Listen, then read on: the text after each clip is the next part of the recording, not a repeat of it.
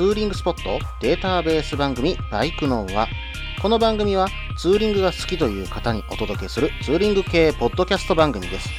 私のみならず皆さんのおすすめスポットやグルメ、イベントなどを紹介、共有ができればと思っております。どうぞ皆さんよろしくお願いいたします。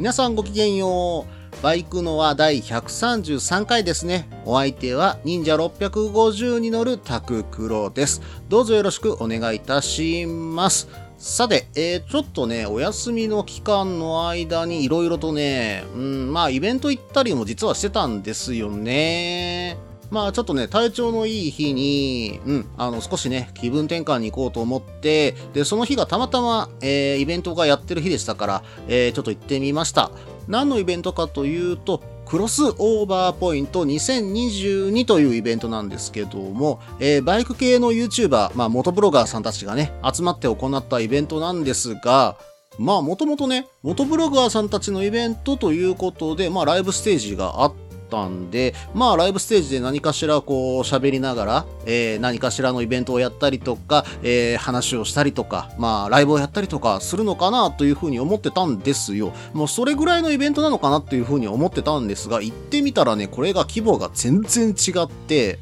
大阪のね、まあ、舞島のスポーツアイランド、まあ、あそこ空の広場、まあ、言ってしまえばジムカーナとかやってるような広場ですよ。その場所を全部貸し切った上で、まあ、出店ブースもかなり数があってですね、電動バイクを売ってるメーカーさん2社とか、まあ、他にも BMW のモトラットさんとか、あとドゥカティ売ってる、うんと、販売店さんとかも来てたのかな。あと鈴木さんとかも来てたんですよ。鈴木さんも多分どこかのディーラーさんだとは思うんですけどね。はい。まあ、あと他に、えーいろんなメーカーさん来てましたよ。まあ、元ブロガーさんは、オルトさんだとか、えー、イクネン TV さんがメインになってるのかなうん。あと、あやせんさんのね、ライブもやってましたし、うん。あとね、あ、これ鈴木さん協賛企業に入ってるわ。あ、あと、アミューズさんだとか、南海部品さん、えー、串谷さんだとか、翔英さん、かぶとさんもね、来てたりとかしてね、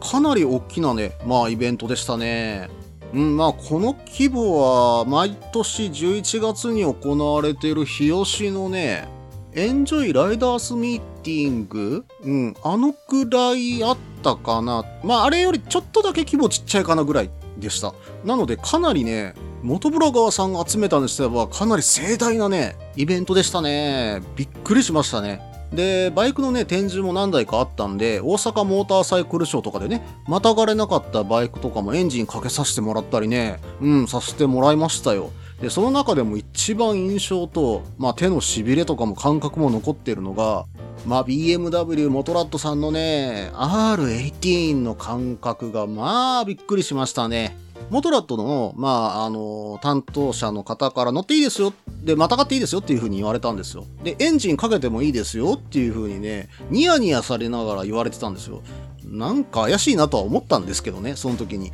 で、その時にエンジンをまあまあかけたんですよ。横にね、ブルンって震えるんですよね。横にブルンって震えるんですよ。かかった瞬間から安定するんですよ。かかるこの一発目が本当にブルンって震えるんですよ。そこで一言。どうですか？水平対向エンジンのエンジンの始動はっていう風にね、えー言われてしまったらゾクゾクっと来ちゃいましたよね。うん、で、私たちもやっぱりね、あのーこれを楽しんでほしいんで、あえて、静蔵時にこういうことになりますよ、なんていうことは言わないようにしているんです、なんていう風にね、言われましたよ。見事にモトラットさんにやられましたね。私、エンジンかけた瞬間、おおっていう風にね、ちょっと叫んじゃいましたからね。はい。他にも、まあ、ドゥカティさんのね、えーモンスター、私が今ちょっとね、憧れてるバイクではあるんですけども、モンスターの新型ね、えー、とか、あと、鈴木のハヤブサも、またがらさせてエンジンかけさせてもらいました。いかんせんね、平日にね、行われたイベントなんで人は少ないかなと思ってたんですよ。なんですけど、結構な数のね、バイクも集まってたし、これからね、どんどん大きくなるイベントなんじゃないのかなと。もう土日になったらあれ収集つかないんじゃないかなっていうぐらいの人だかりでしたからね。で、まあね、最初のステージが終わった後、たまたまオルトさんが、まあ、降りてこられて、まあ、イベントの主催者さんの一人なんですけども、オルトさんにね、あの、名刺を渡すことができて、で、さらにね、あの、オルトさんからツイッターフォローしてもらえたので、まあ、どこかでね、うん、番組に呼べたらな、YouTuber さん呼んでも面白いんじゃないかななんていうふうにね、少しね、今期待はしているんですけどね。あと、まあ、バイクのあの、まあ、少し売り込みというか、えー、名刺をお渡し、名刺交換させていただいた会社さんが数社、えー、ありまして、えー、そこの中で少しね、印象に残ったメーカーさんが1社ありました。えー、兵庫県はですね、思想市の大久保製作所さんっていうところなんですけども、まあ、あの、普段は自転車用品とかバイク用品、まあ自転車もね、どちらかというとママチャリの半カバとかね、あのー、まあバスケットカバーとか作ってるようなメーカーさんなんですが、バイク用品も実は作ってまして、まあおそらく今までその自転車用品でこう培ってきた技術をまあ、えー、バイクに応用してるのかなといったような、まあ、感じなんですけどもここのねサイドバックが可愛いんですよ。このサイドバックね、見た瞬間ね、あ、これはハンター株にめちゃくちゃ似合うなとかね、SR とかにつけてもいいなーなんていう風に思う、ちょっとね、レトロなバッグなんですよね。うん、まあ、ヘリテージ125にはちょっとつけらんないぐらいの大きさだったんで、ちょっと残念だったんだけども、まあ、ちょっとそういったね、クラシカルなバイクとか、アドベンチャー系の、まあ、ちょっと株みたいなああいうバイクだったら似合うんじゃないかなっていうようなね、まあ、そのバッグ、私結構ね、一目惚れしました。私がもし、ハンター株とか SR の、まあ、ああいうクラシック系のバイクとか持ってるんだったら、もしかしたらこのバッグ、一目惚れで買ってたかもしれません。あとはね、うん、まあ、ハンドルカバーに力入れてるところかな。うん、このあたりはね、あの、興味がある方はホームページ等でね、えー、見ていただけたらと思います。まあ、他にもね、あの、名刺交換していただいたメーカーさん、ありがとうございました。え、ぜひね、あの、何かお手伝いできることがあれば、呼んでいただければ、あの、私の方でもお手伝いさせていただきますので、どうぞよろしくお願いいたします。えー、そしてね、あのー、まあ、名刺交換ができた、元ブロガーさんはオルトさんだけだったんですよ。やっぱりね、人気元ブロガーさんばっかりだったんで、なかなかね、うん、あのー、近づくことができなくて、あの、話すことも、うん、難しかったなーなんていうふうに思っているんで、もうちょっとね、あの、近くで話してみたいなーなんていうふうに思うのもありました。最近ね、少し時間が取れてたんで、まあ YouTube でね、え元ブログ見ることも多かったんで、ファンになったね、えー、元ブロガーさんも実は中にはいるんですよ。なのでね、うん、できれば、うん、いろんな方と、うん、話してみたいな、なんていうふうには思っています。さて、えー、クロスオーバーポイントはね、今回で2回目ということなので、来年もあるのかな？もしあればね、出店もしてみたいですよね。私もブース出店してみたいですね。ちょっともしできるんなら聞いてみようかな。うん。まあできるなら、ちょっとそういった出店もね、今後考えていこうかななんていうふうには思っていますんでね。うん。まあ広報活動、広報活動ですよ。はい。まあ知ってもらわないと、まあラジオも聞いてもらえませんからね。ポッドキャスト自体がね、もう弱小ですから、頑張ってね、あのー、オルトさんとかね、えー、まあ、他のイクデン TV さんとか、えー、そのあたりに知ってもらって、えー、そして宣伝してもらえたら嬉しいな、なんていうふうにね、うん、まあ、夢みたいなこと言ってますけども、まあ、そういうのもね、えつながりを作るには、やっぱりね、こういう方々に会いに行かなければ何も始まりませんから、はい、あの、いろいろと営業をさせていただきますよ。営業会って言われそうですけどね、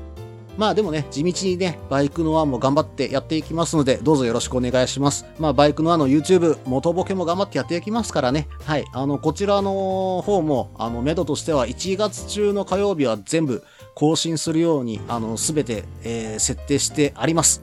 もったいぶってないで早く出せって言われそうなんですけど、うん、まあ、ちょっとそのぐらいのね、タイムラグを置かないと、まあ言ったら編集が間に合わないとか、えー、収録も間に合わないっていう状態になっちゃうんで、まあできるだけね、タイムラグを貸してやらせていただいております。はい。YouTube はね、あの、このポッドキャスト番組のサブとしてゆっくりやっていきますんでね、えー、ぜひともそちらの元ボケもね、えー、応援よろしくお願いいたします。それではね、前半長くなりましたので、これにて終了します。続きは後半です。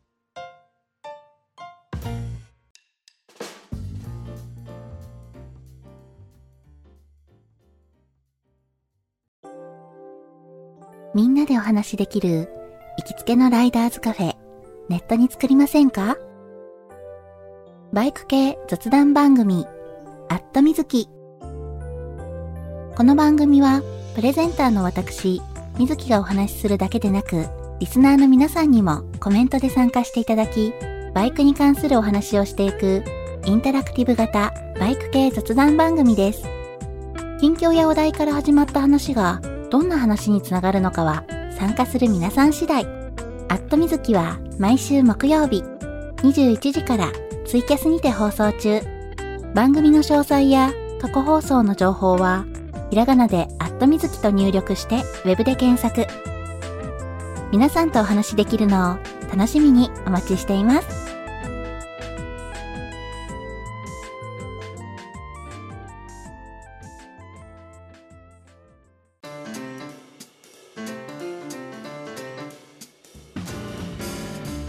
それではね、後半です。後半はですね、コーナーに行ってみましょう。ツーリングアイテムのコーナー。このコーナーではツーリングに役立つ、面白い、楽しい、そんなアイテムを紹介するコーナーです。今回はですね、北野紳士さんからメールをいただきました。初めての方ですね。ありがとうございます。早速ですけども、読んでいきますね。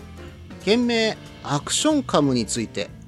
はじめまして。いつも楽しく拝聴しております。アクションカムのおすすめですが、私は DJI ポケット2をフルフェイスの顎にマウントして元ブログをしております。以前 GoPro Hero 2を使っていたのですが、よく熱暴走していましたね。最近は改善されたのかもしれませんが、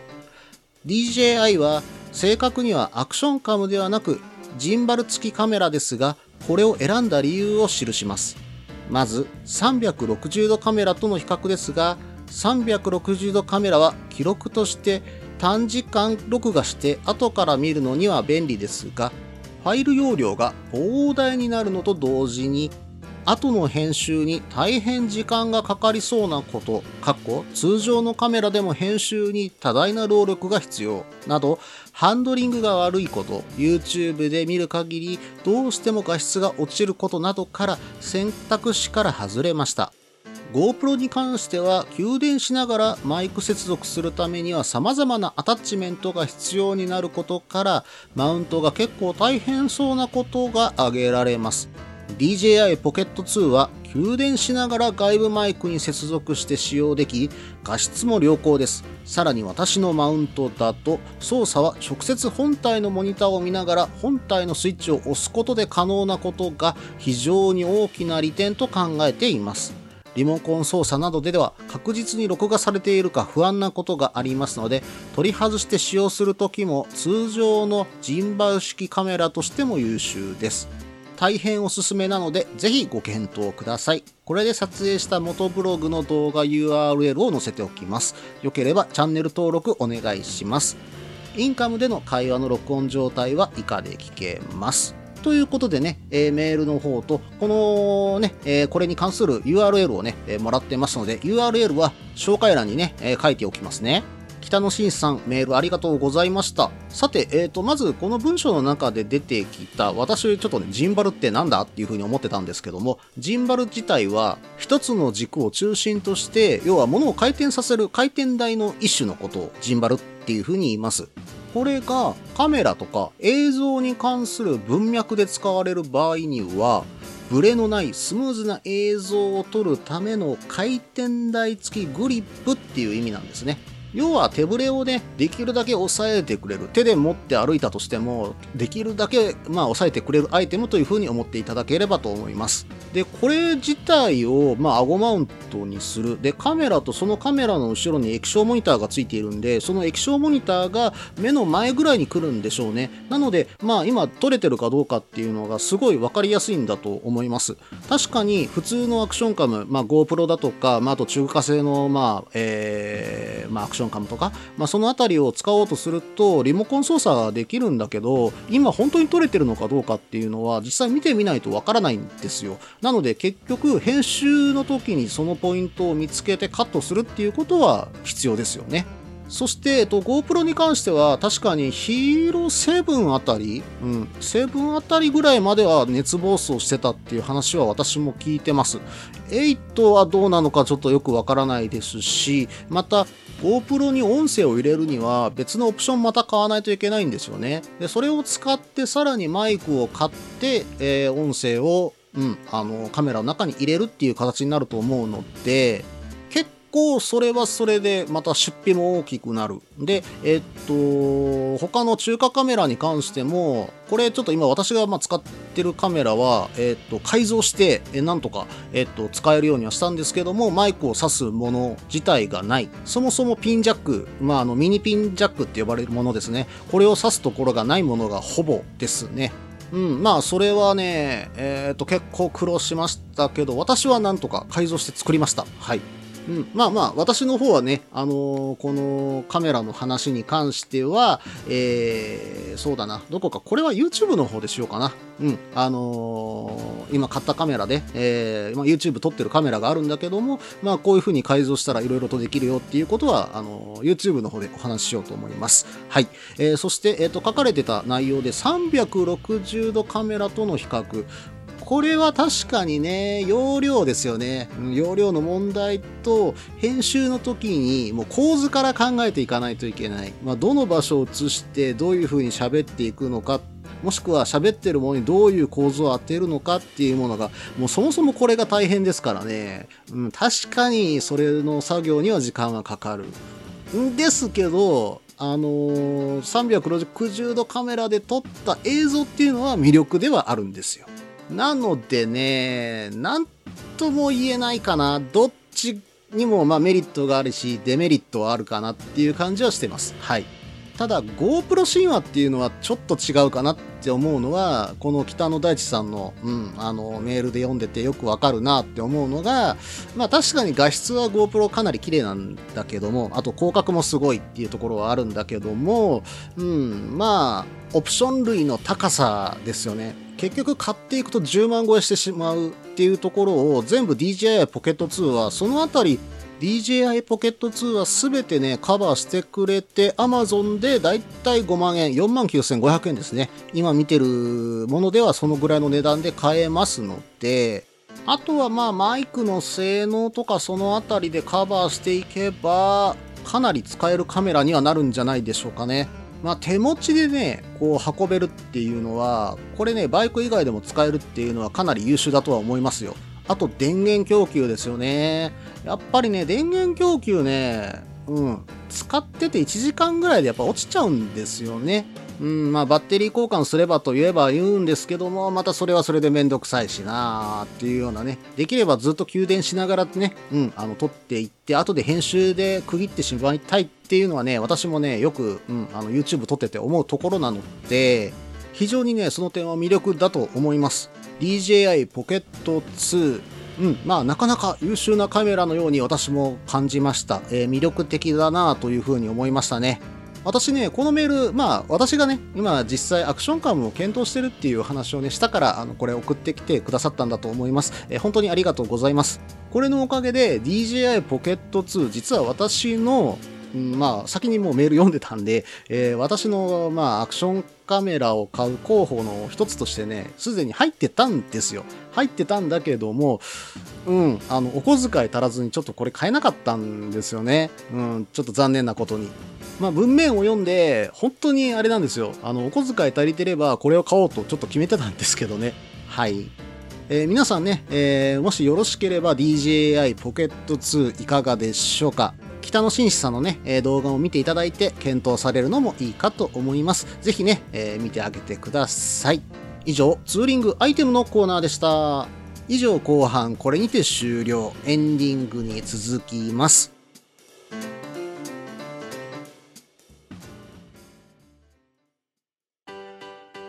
落ち着いて聞いてください。あなた EBR 症候群です。だって、だってお前ハヤボルトじゃんって。もう私、ビュエルっていうアメ車乗ってますけど。なんか、無理やりいいこと言おうと 忙しいあなたに心のパーキング。モトバラエティラジオ、グッドスピード。この番組は初心者には情報を、ベテランには懐かしさを。バイクトークを楽しみながら、バイクとライダーの社会的地位向上を目指す、バイクバラエティ番組です。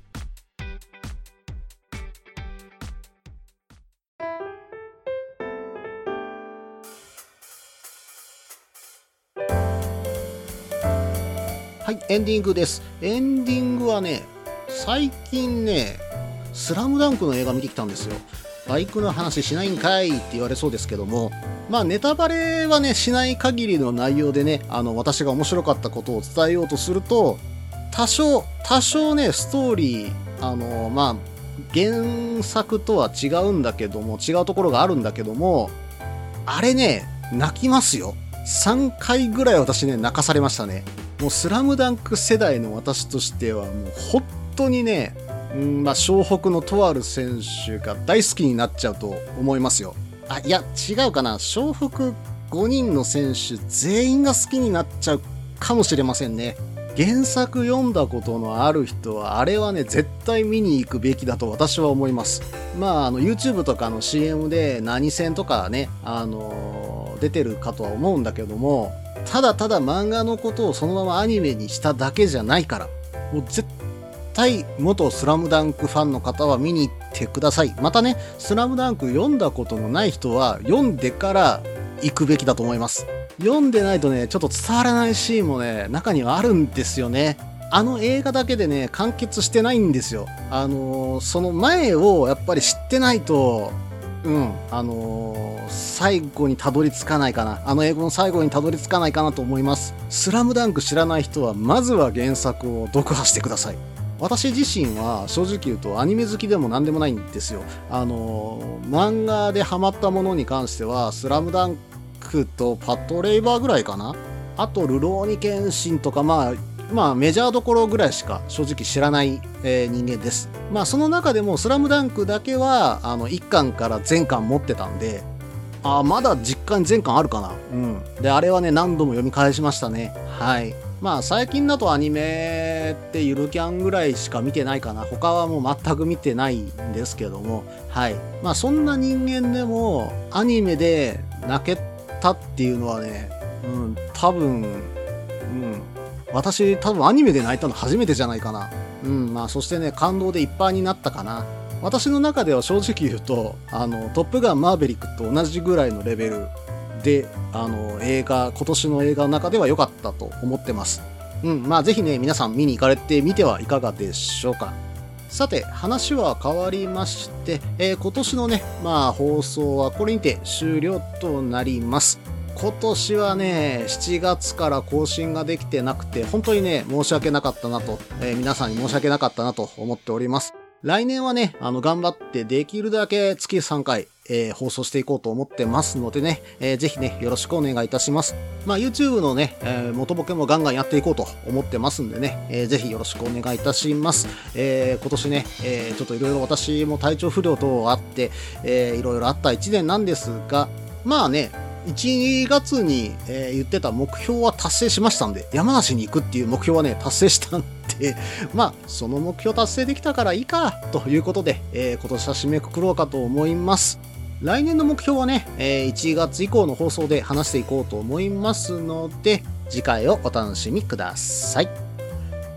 この番組では皆さんからのメールを募集しています。ツーリングスポット紹介のコーナーではおすすめのスポット、穴場のスポット、自分しかいないけど自分が好きなスポット、自分じゃ行けないけど良さそうなスポットを教えてください。また、イベント紹介のコーナー、ツーリングアイテムのコーナー、ツーリングトラブルのコーナー、ツーリングルートのコーナー、温かいお便りも待っています。できる限りご紹介させていただきます。メールはブログの方にメールフォームを設置しています。もしくは Twitter で直接ダイレクトメッセージをいただいても構いません。Twitter はタククロで検索していただければ忍者の画像でわかるかと思います。ではお便りお待ちしておりますと同時に今回第133回ですね、バイクのはこれにて終了となります。バイカーズイントラストでの、えー、番組ステッカーの販売まだまだ継続しております。またですね、PayPay フリマで、えー、番組手ぬぐいの販売を始めました。えー、送料等を含んでしまうので、えー、一般販売とはちょっと違ってですね、少しお値段、送料分高くなってしまうんですけれども、1枚1000円で、えー、販売させていただいております。PayPay フリマでですね、え、バイクの輪と検索していただければ、えー、手拭い出てきます。また、えっ、ー、と、PayPay フリマ自体の私のマイページのアドレスは、配信用ブログ、えー、もしくは、えっ、と、